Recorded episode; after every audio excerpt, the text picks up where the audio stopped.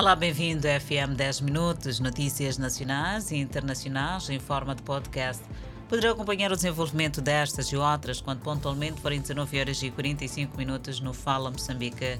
Seguimos com a atualidade nacional e para falarmos de consumo de drogas na província da Zambésia, um fenómeno que está a inquietar os jovens daquela província.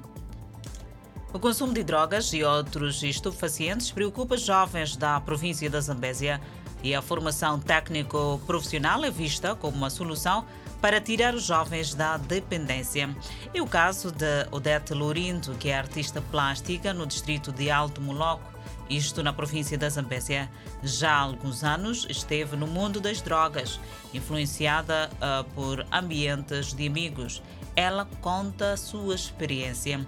E esta hoje diz que encontrou a arte como forma de se distanciar dos vícios e outros males, embora não haja mercado no distrito.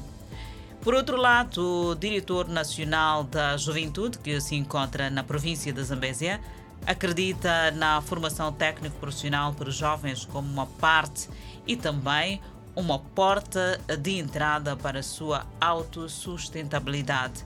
E o governador da província da Zambésia, que está a orientar a segunda reunião provincial da juventude no distrito de Alto Moloco, diz que os jovens devem se engajar na promoção das potencialidades da província, pois a juventude é a força motriz para o desenvolvimento do país.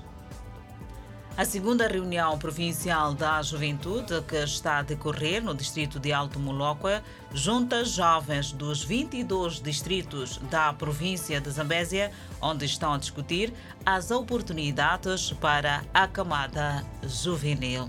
Vamos com a página internacional.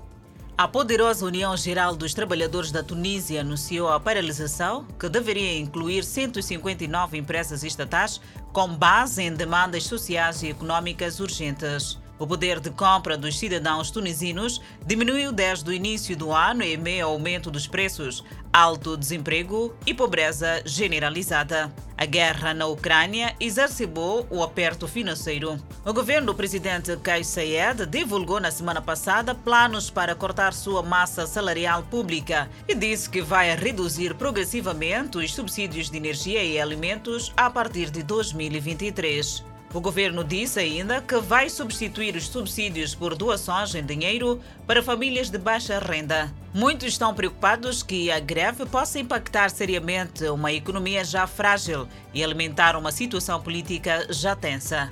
Um CED cada vez mais isolado governa o país sozinho há 10 meses, governando por decreto, enquanto os principais aliados ocidentais levantaram preocupações de retrocesso democrático.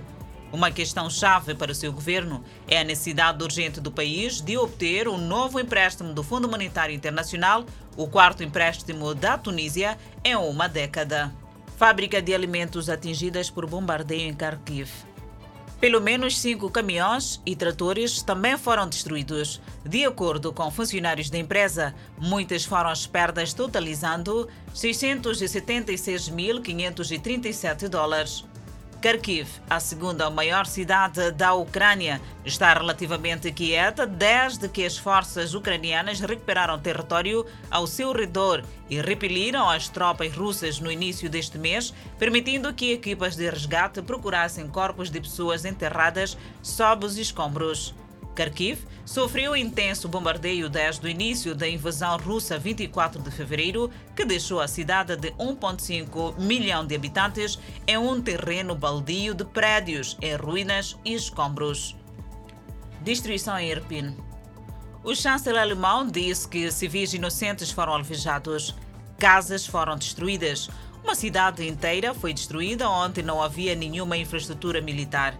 E isso diz muito sobre a brutalidade para a guerra de agressão russa, que visa simplesmente destruir e conquistar. E isso tem que acabar com todas as atividades que estão a ser realizadas, com a ajuda que está a ser mobilizada, mas também com as sanções. E tudo isso junto deve ajudar a garantir que a solidariedade internacional crie oportunidades para os cidadãos ucranianos reconstruir seu país, acrescentou Scholz. De acordo com o chanceler, a Rússia está a avançar com a maior brutalidade sem levar em conta a vida humana. Isso deve acabar, acrescentou. Charles está a visitar Kiev com os líderes franceses, italiano e romeno, onde devem manter conversas com o presidente ucraniano Volodymyr Zelensky.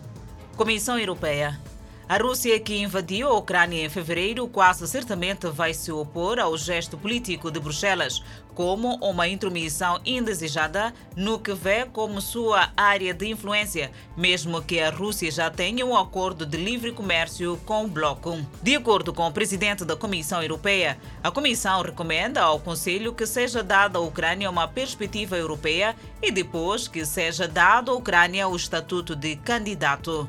Isto, naturalmente, no entendimento de que o país irá realizar uma série de outras reformas importantes. A Ucrânia demonstrou claramente as aspirações do país e a determinação do país em viver de acordo com os valores e padrões europeus. Enquanto alguns países da União Europeia, incluindo Holanda e Dinamarca, não apoiam mais países como candidatos à adesão à União Europeia, o presidente ucraniano Volodymyr Zelensky ganhou apoio de França, Alemanha, Itália e Romênia nesta quinta-feira. A decisão da Comissão, o Executivo da União Europeia, abrirá caminho para que os líderes do governo da União Europeia aprovem uma cúpula na próxima quinta e sexta-feira em Bruxelas, no que será um impulso moral para a Ucrânia enquanto luta contra a invasão da Rússia. O Kremlin diz que o que chama de operação militar especial foi parcialmente necessário pela invasão ocidental, no que caracteriza como sua legítima esfera de influência. Argentinos voltam em ruas. O governo do presidente Alberto Fernandes concordou em março em refinanciar uma dívida de cerca de 44 bilhões de dólares com o Fundo Monetário Internacional, datada de 2018, permitindo evitar um calote nos empréstimos. O acordo, que envolve medidas como cortes de gastos, gerou crescente tensão dentro da coligação governista.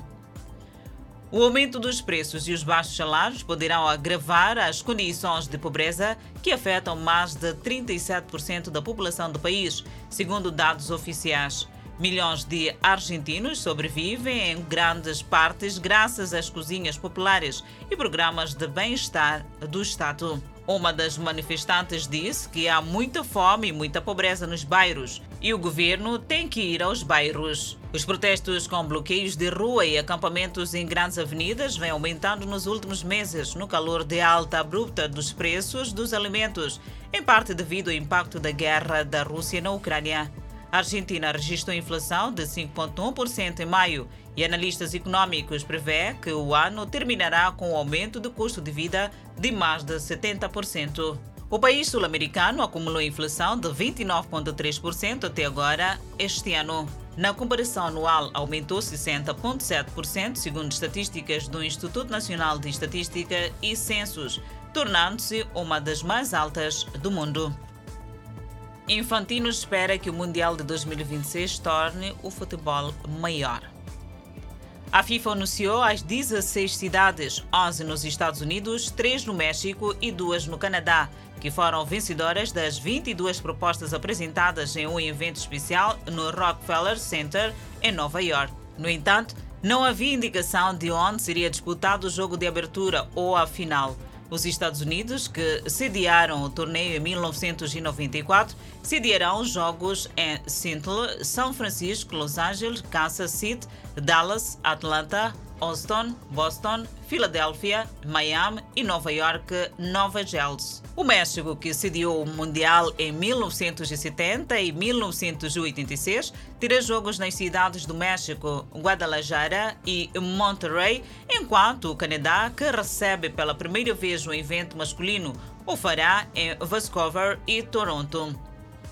Cincinnati, Devons, Nashville, Orlando, Washington DC, Baltimore e Edmond foram as seis cidades que ficarão de fora. Espera-se que o torneio de 2026 supere o recorde de público do Mundial de Futebol, que chegou a 3,6 milhões quando foi realizado nos Estados Unidos em 1994. Também será a primeira vez que 48 equipas participarão do torneio, um aumento em relação às 32 que vão disputar o evento deste ano no Catar. É desta maneira que colocamos ponto final ao FM 10 Minutos. Obrigada pela atenção dispensada. Voltamos a cruzar a antena numa próxima oportunidade. Até lá, fique bem. Continuação de feliz dia.